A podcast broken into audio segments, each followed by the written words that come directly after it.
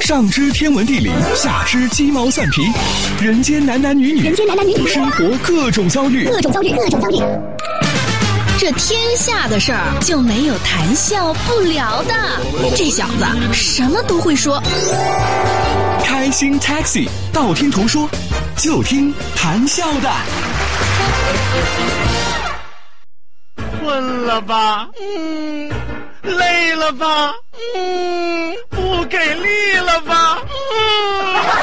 困了累了不给力了，就听谈笑呀，听开心 Taxi，道听途说。生活难免苦辣咸，谈笑陪你说甘甜。开心 Taxi，道听途说。FM 九十二点六，谈笑为你而说。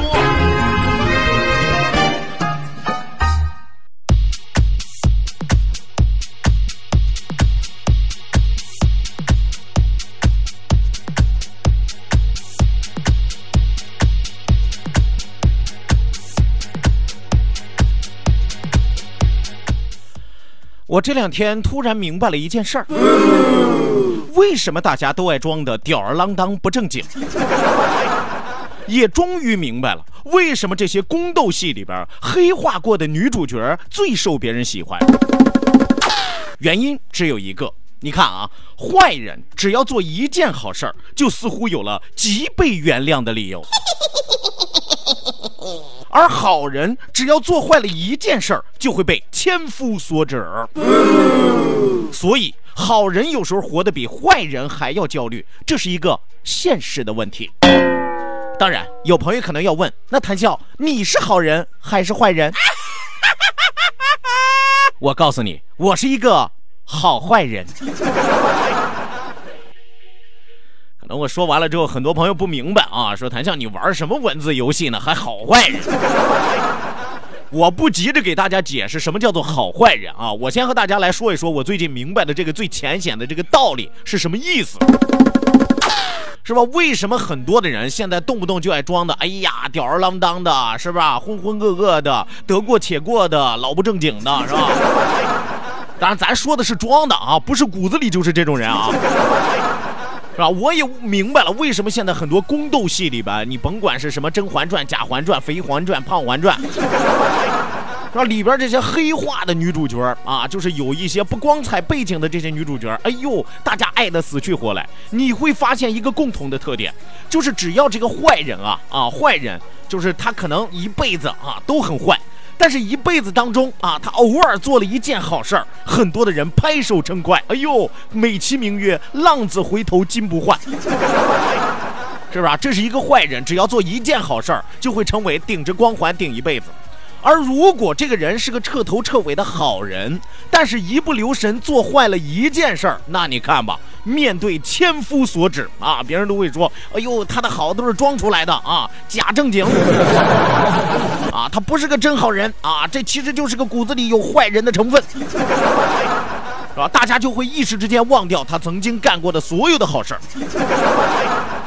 因此，久而久之，你会发现很多的人就会体现到一个什么样，体味到一个什么样的态度呢？就是做好人比做坏人太焦虑了。你你你仔细琢磨这个道理啊，就是你要是做一个好人，你要天天要琢磨，哎呦，我这件事儿怎么才能把它做好了？我那件事儿怎么才能把它做好了？哎呦，我这样做怎么才能是最好的？我那样做怎么才能是最好的？想来想去，但是别忘了啊，君子千虑还必有一失呢，是吧？智者千虑才有一得呀，对不对？所以说他不容易啊啊！可一个坏人就不一样。反正他已经是坏人了，他天天就想的是啊，我怎么能干得更坏，是吧？我怎么能做得更坏？有的时候突然有一天心血来潮，哎，要不我干一件好事儿。坏习惯了，做一件好事儿对他来说太容易了。可是，一旦做完了这件好事儿之后，哇，他就感觉好像陡然而变啊！别人看他的眼神都不一样了啊，还会给他冠上一个好听的名名号啊，叫什么呢？哎，这个坏蛋良心发现。他就不会考虑啊，他只是心血来潮。所以说，这就叫做好人，其实活得比坏人还要焦虑。说句实在啊，这是一个特别实在的问题啊。当然，说到最后，我要给大家解释解释，什么叫做好坏人啊？当然就是我了啊。好坏人是什么意思呢？两层意思啊！你看啊，很多的这个男听友啊，听完我的节目之后就会跟我说：“说谭笑，你这个人太坏了啊！” 但是这种坏是加引号的坏，不是说你骨子里坏啊，可能说你嘴巴上有点坏啊，或者说小思想上有点坏啊，但是都是无伤大雅的坏。哎，不是大是大非的坏，不是大是大非的恶。是吧？这是男听友看我的态度啊，说这个人啊太坏了啊，太坏了。但一般都是笑着说的啊，没有咬牙切齿说的吧？女听友啊，通常是怎么评价我的呢？说谈笑好坏，好坏的一个人。那这个我不用解释了，对吧？懂得男欢女爱的朋友都明白，对不对？当一个女人啊微笑着暧昧着跟你说好坏的时候，坏蛋的时候，哇，结果显而易见嘛，对不对？你，所以我和大家说，我是一个好坏人。有认同的朋友可以鼓掌了。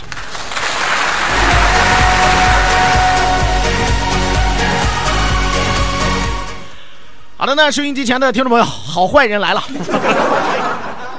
欢迎大家准时走进活力调频九二点六，这时段是正在为您直播的娱乐脱口秀《开心 Taxi》，道听途说，我是你们的老朋友谭笑笑。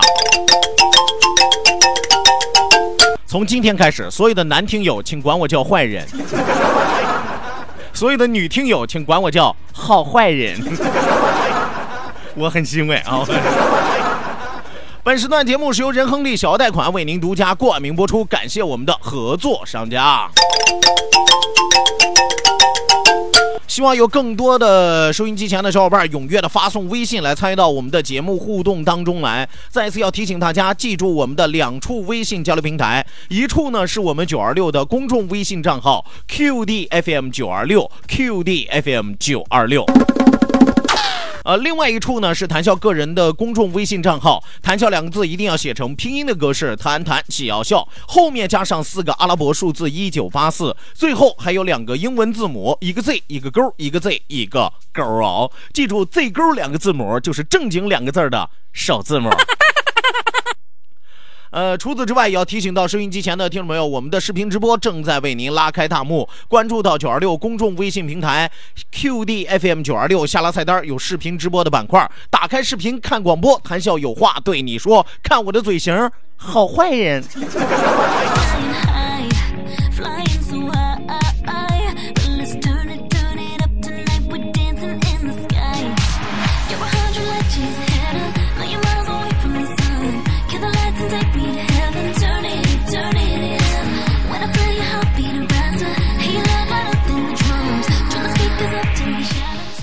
呃，其实说起这个好人和坏人了，我突然想起很多的朋友动不动愿意跟我聊啊，说人都是怎么分类的啊？其实从这个性别上来分呢，就分成了这个男人啊和女人。哎，从道义上来说呢，被分成了这个好人和坏人。呃，但其实我告诉大家，很多的人讨论好人和坏人、男人和女人，成为了这个世界讨论人类区别的一个主旋律的一个交流方式，对吧？很多的朋友都知道这一点啊。那尤其是关于这个男人和女人啊，我不说这个大男人和大女人，我就来说一说这个小男人和小女人。啊，咱就说生孩子这事儿，是吧？够小吧，是吧？其实现在很多的人会发现啊，生儿子是很多人喜欢的一个结果，但是生女儿也是很多人喜欢的一个结果，对吧？啊，有朋友说，谭笑，你在这个回避重男轻女这个现实，是不是？不是这个样子啊，不是这个样子。我要和大家说的是什么呢？就是原来的人生儿子可能是单纯的为了什么长传宗接代呀，延续香火呀，是吧？那么为什么现代人也喜欢生儿子呢？是觉得养儿子比较省心。哎，养女儿就比较费劲。为什么我这么说呢？我说这个费劲，不是说你的支出成本啊，是说你的精神压力会比较大。前两天啊，前两天我一朋友啊，我一朋友他媳妇儿产房传喜讯，人家生了。哎呦，我这朋友给我打电话啊，给我打电话说，哎呦，我我我当爹了是吧？我当爹了啊，喜得千金。咱得去道喜呀，是吧？咱得去道喜啊，趁他媳妇儿还没有出院啊，我们哥几个我们就去了，是吧？去看看孩子啊，看看这个朋友的媳妇儿，是吧？送点东西，表示一下情谊嘛，对不对？去了之后，哎呀，全家人都在这个病房里边啊，满脸挂满了喜悦，新生命的诞生嘛，是吧？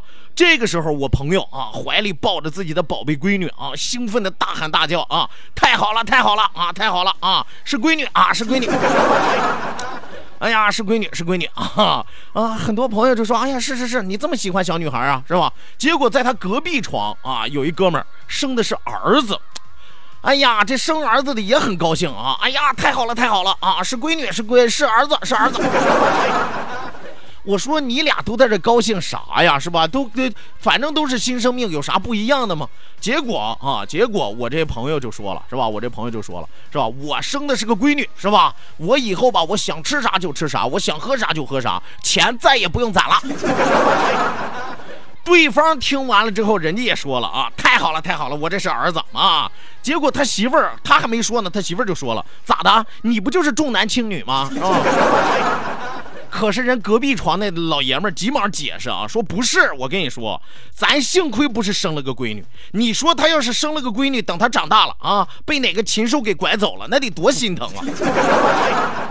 听完这话之后，我那朋友脸上就变颜变色的啊。我朋友还没说话呢，结果我朋友他老丈人在一旁边一听啊，突然叹了一口气，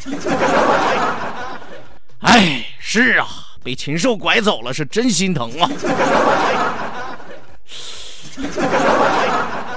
然后我朋友就出去了，非说要去打点水，满屋就剩我们一堆尴尬的朋友。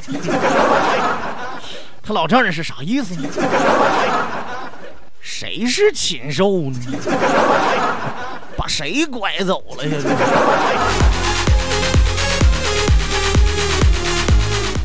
后来我这个禽兽朋友啊，不是那个，后来我这个朋友啊，就再也没有在别人面前啊显摆过自己这个生闺女的事啊，愣是怕惹火烧身啊，把自己再变成那个禽兽的样子。我不知道收音机前这些当爹的朋友，尤其是家里有闺女的朋友啊，是不是全世界所有闺女的爹都是同样的想法？防火防盗防禽兽啊！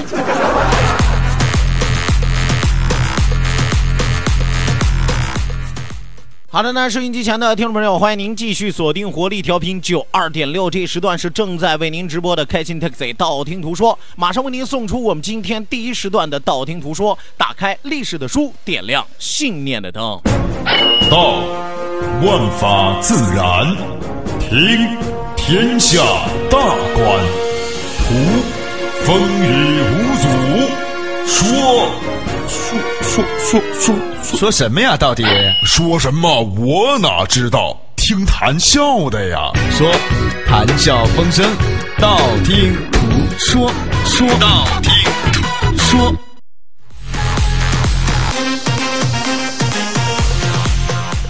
好的呢，打开历史的书，点亮信念的灯。这一时段的节目当中，谭笑将继续为您盘点的是中国古代十大特种兵。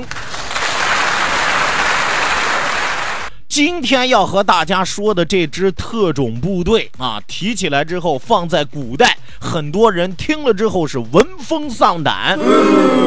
而且这支队伍人员极少，只有十八个人啊，只有十八个人。说到这儿，很多朋友一猜，哎，谭笑，你说的是不是这个少林寺十八罗汉？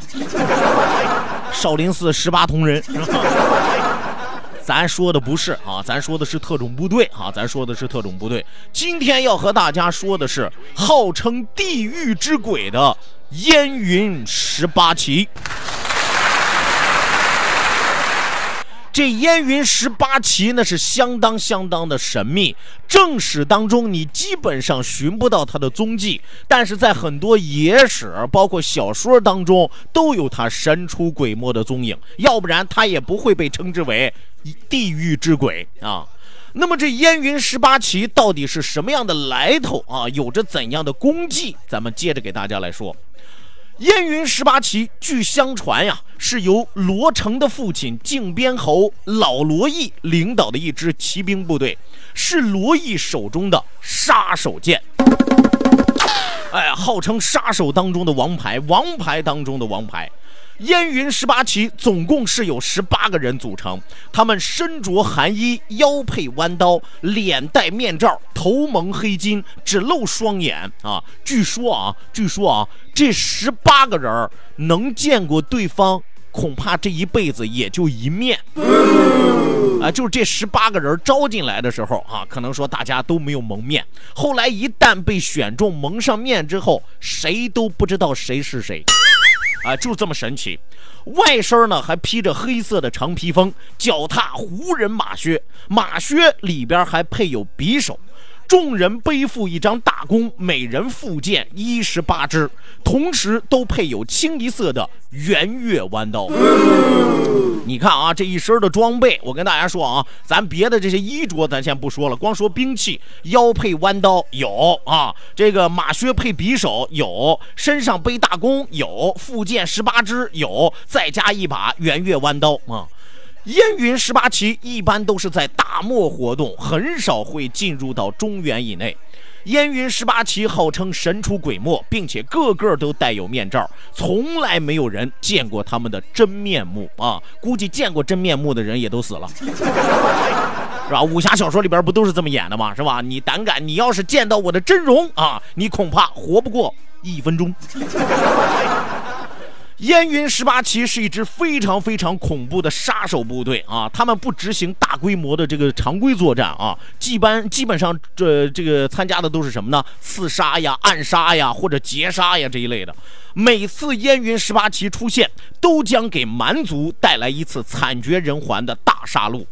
据传说，有外族侵入的时候，燕云十八骑一次就能杀掉外族侵略者几千人。你没有听错啊，十八个人能杀到几千个人，我都怀疑这几千个人是不是没手没脚啊？来了几千个哭哧你知道吗？好家伙，就这么厉害啊！这一十八个人战斗力到底有多强，由此可见一斑。呃，令外族的侵略者是常年不敢再犯一步。燕云十八旗以号角为令，只听命于他的主人。他的主人是谁？咱刚才说到了，就是呃罗呃罗成他爹啊，靖边侯老罗毅。那么罗毅死了之后，就由罗成将这十八个人给解散了。有朋友说，为什么罗毅死了之后，罗成没有继续带着十八个人？为什么要把他们解散了呢？咱们还得接着往下讲。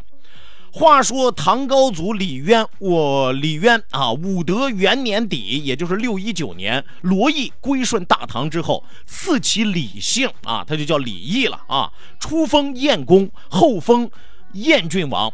罗毅与唐朝军队一起镇压过刘黑闼的义军，多次与刘黑闼的部将高亚贤啊，也就是苏定方的这个养父，呃，苏定方啊，包括高亚贤和苏定方啊，来来回交战，互有胜负。在唐军统帅李神通被打的大败的那次，罗毅也被打的是丢盔卸甲，全军覆没，左肩膀和右臂啊，自己的左膀右臂，薛万彻、薛万军都被抓获。地方上传说，燕云十八旗在与苏定方交战时被消灭了，罗毅单骑逃回。从此以后，多年历史上再无燕云十八旗的历史。呃，这是一个说法，一个说法是说这个燕云十八旗在一次战役当中全军覆没了，都死了啊，所以说啊，彻底的消失了。小说当中，燕云十八骑在靖边侯罗毅死了之后，由罗成将他们解散。其实这一点很多的历史学家是不认同的，大家觉得是不符合史实的，因为罗成也就是罗士信死的要比罗毅还早。哎，历史上记载老罗毅是老年丧子，那你说怎么可能罗毅死了之后，老罗成这这个小罗成把这些人解散了呢？明明小罗成死在罗毅前面啊，难不成是吧？小罗成借尸还魂，把这十八个人吓跑了？啊，你们不是号称地狱之鬼吗？我让你们见识见识什么叫做真鬼。所以说，这个历史学家大部分是不认同的啊。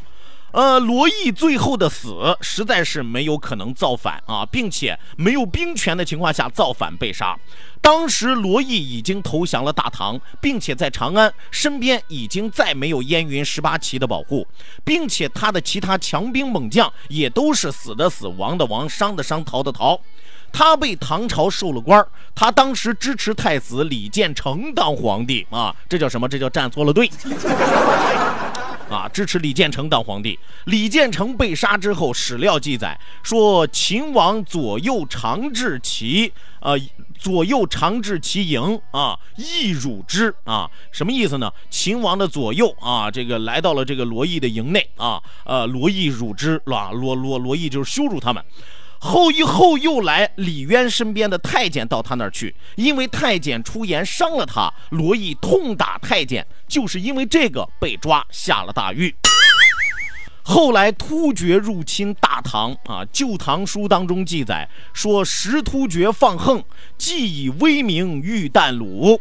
因为突厥入侵大唐，但是突厥人呢很畏惧罗毅，唐高宗才想到把罗毅放出来，是吧？倘若没有外敌入侵，估计罗毅啊能在狱里待一辈子，被判无期徒刑，剥夺政治权利终身。但是，一旦有了外敌入侵了，而且这些外敌别人都不怕，我不管你家里有什么谁啊，我就怕一个人，我就怕罗毅，是吧？所以说，这个时候唐高宗一看，干脆把罗毅放出来吧，是吧？叫他带上一百人啊，当然还有一种说法是带上好几百人啊，去镇守边界的荆州。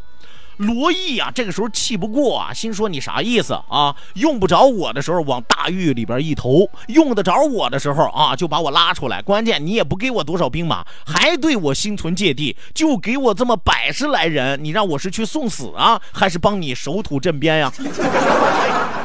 所以说罗毅气不过。后来干脆叫这一百人都和他一起去投降了突厥啊！干脆反正啊，良木则则则呃，这个良木择树而栖是吧？良禽择主而事啊，良禽择木而栖，良臣择主而事。你信不过我，我也不愿为你效力，干脆那我就走了。那么这些人的家人都在长安，不愿意去突厥，于是，在去投突厥的途中，从背后把罗毅给干掉了，是吧？罗毅这想要带着他们去投诚，但是这帮人啊，心有关，心有眷恋呀，自己上有老下有小，都在长安啊，小命都在人家手里握着呢，是吧？罗毅是自己领头的，自己又不能不答应，但是怎么办呢？佯装答应啊，去的半道就把罗毅给结果了，这是罗毅真正的死因啊。那么关于这燕。燕云十八旗到底是怎么没的？现在没有一个明确的说法。但是关于他们的战绩以及他们的威名，恐怕是无人不知，无人不晓。